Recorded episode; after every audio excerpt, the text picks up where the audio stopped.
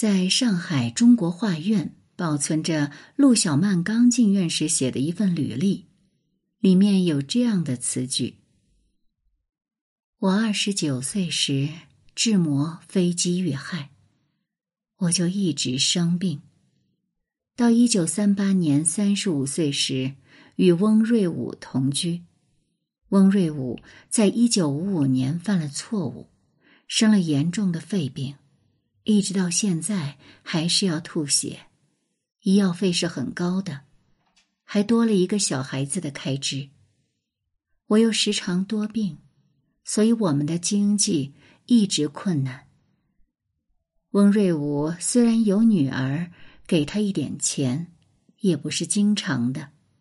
我在一九五六年之前一直没有出去做过事情，在家看书。也不出门，直到进了文史馆。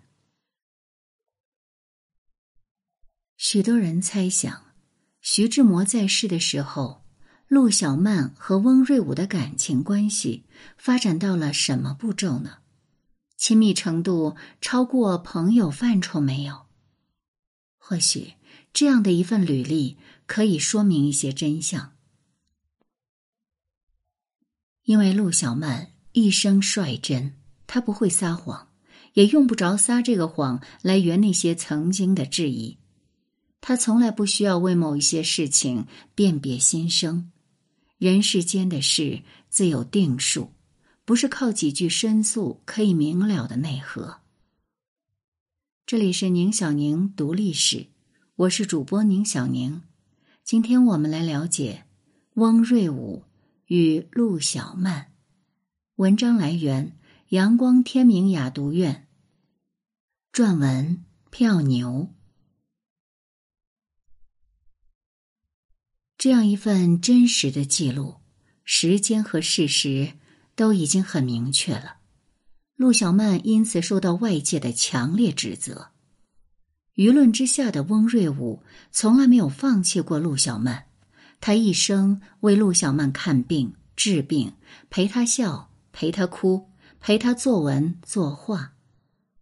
陆小曼对他说：“我们只有感情，没有爱情。”但是翁瑞武依旧一往情深，坚持与陆小曼走过人间的风风雨雨，从没有撒手。胡适曾来信说：“只要他与翁瑞武断交，以后一切，以后一切。”由他负全责，陆小曼委婉的拒绝了他的要求。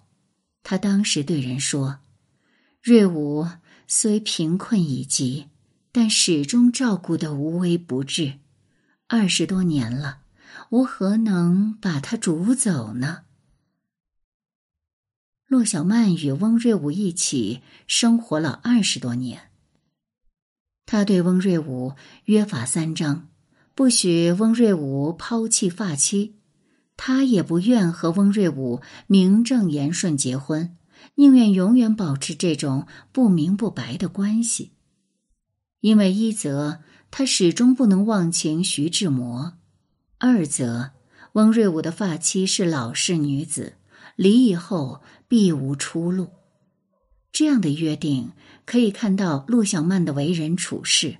理性忠厚，善于为他人着想。翁瑞武对小曼始终如一，坚守不离。试问，有几个男儿能做到他这样的境地？世间真情，翁瑞武演绎的朴实自然，也荡气回肠。徐志摩去世后。徐家人慢慢的就中断了对陆小曼的资助。为了供养陆小曼，翁瑞武不得不把自己的所有收藏变卖。一九六零年前后三年，物资奇缺，为了一包烟、一块肉，翁瑞武不惜冒着酷暑，顶着严寒排长队去设法弄到。他有一位香港的亲戚。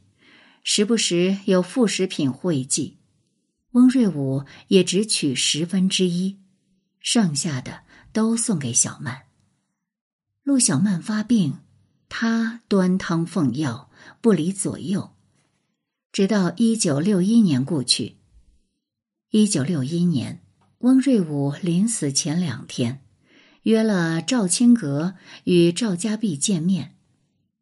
翁瑞武抱拳拱手的招呼他们说：“今后拜托两位多多关照小曼，我在九泉之下也会感激不尽的。”翁瑞武去世后，翁家人依旧将陆小曼作为一种亲属在照看着。这种特别的关系看起来似乎不可思议，但是就这样的存在和发生着。陆小曼的干女儿何灵眼出国多年，到老年时，他重新看待陆小曼和翁瑞武的关系，他是这样说的：“现在想想，这个人也算多情，他对于干娘真是刻意精心，无微不至。”徐干爹去世后，他更是照应他、供养他。后来干娘烟瘾越来越大，人更憔悴枯槁，而翁干爹又是有妻有子的人，他给他的负担重，而他却能牺牲一切，至死不渝。细想，若无翁瑞武，干娘一个人根本无法活下去。十几二十年走过，他们二人早已融为一体，不是夫妻胜似夫妻，习惯成自然，谁也离不开谁了。陆小曼对待感情，一生其实都很认真坦然。有人说过，她和徐志摩的结合纯粹是恋爱游戏，但是，不管与翁瑞武过从多密。陆小曼对徐志摩的感情一直专注。结婚后，她对徐志摩的爱或许略显清风细雨一些，却是火热在心头的。徐志摩在世时，有一段时间，一名叫于山的大小姐对话剧入迷，成功饰演的角色充满了性感和野性，体态也丰腴妩媚。她的性子开朗热情，也惹得徐志摩格外欣赏。于山对陆小曼和徐志摩夫妻也非常崇拜，为了演《卡门》，常来徐家请教徐志摩。两人在客厅里谈得殷勤而热烈，难免会惹得陆小曼发脾气。徐志摩倒不在乎，毫不在意的对陆小曼说：“于山肉感丰富。”陆小曼想表达，要徐志摩和于山保持距离，不要走得太拢了。而徐志摩反驳道：“你要我不接近于山，这不难，可你也应该管着点于山呢。”陆小曼生气地说：“那有什么关系？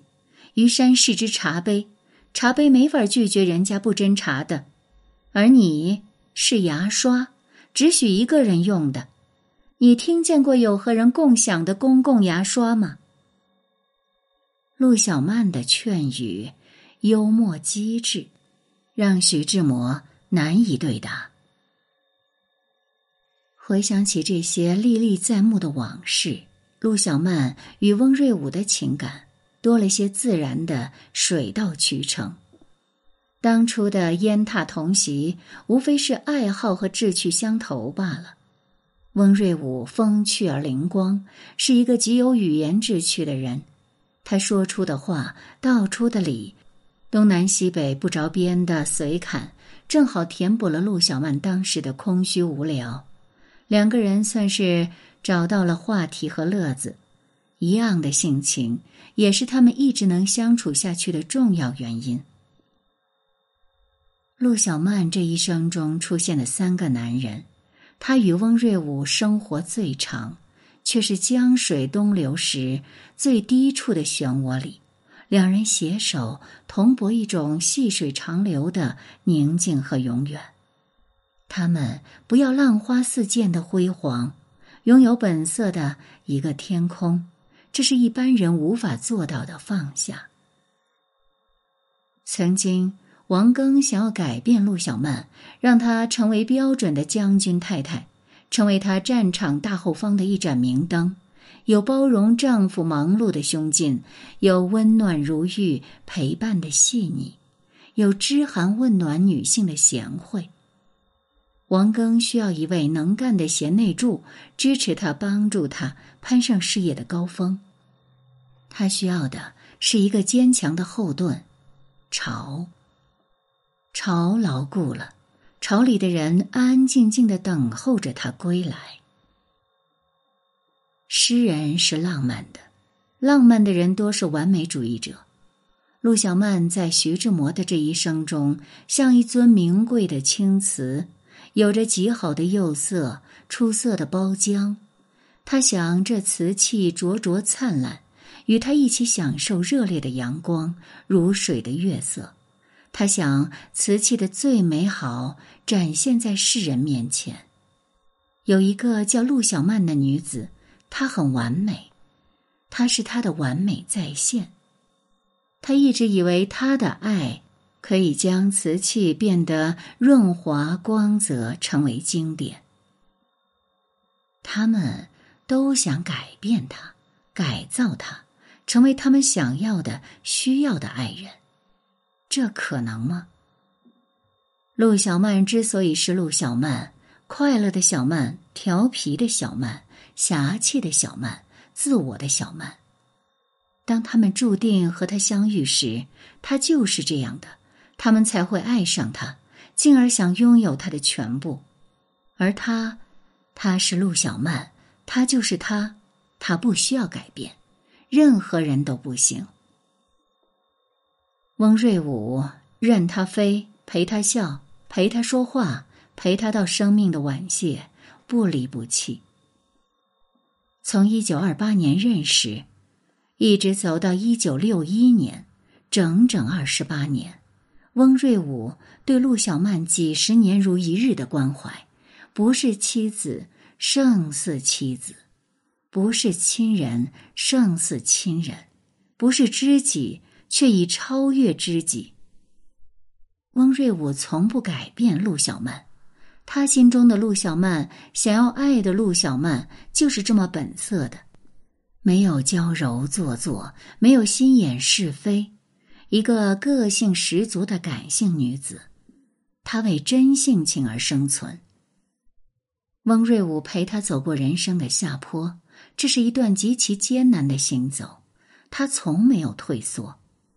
尽管陆小曼说一直不曾爱他，垂暮人老色衰时，翁瑞武依旧把他做一块宝来呵护。终其认识一生，翁瑞武不曾放弃陆小曼。陆小曼喜欢画画，他就送他喜欢的画作。陆小曼周身病痛，他给他按摩，分文不取。陆小曼喜欢烟茶，他心甘情愿的送她。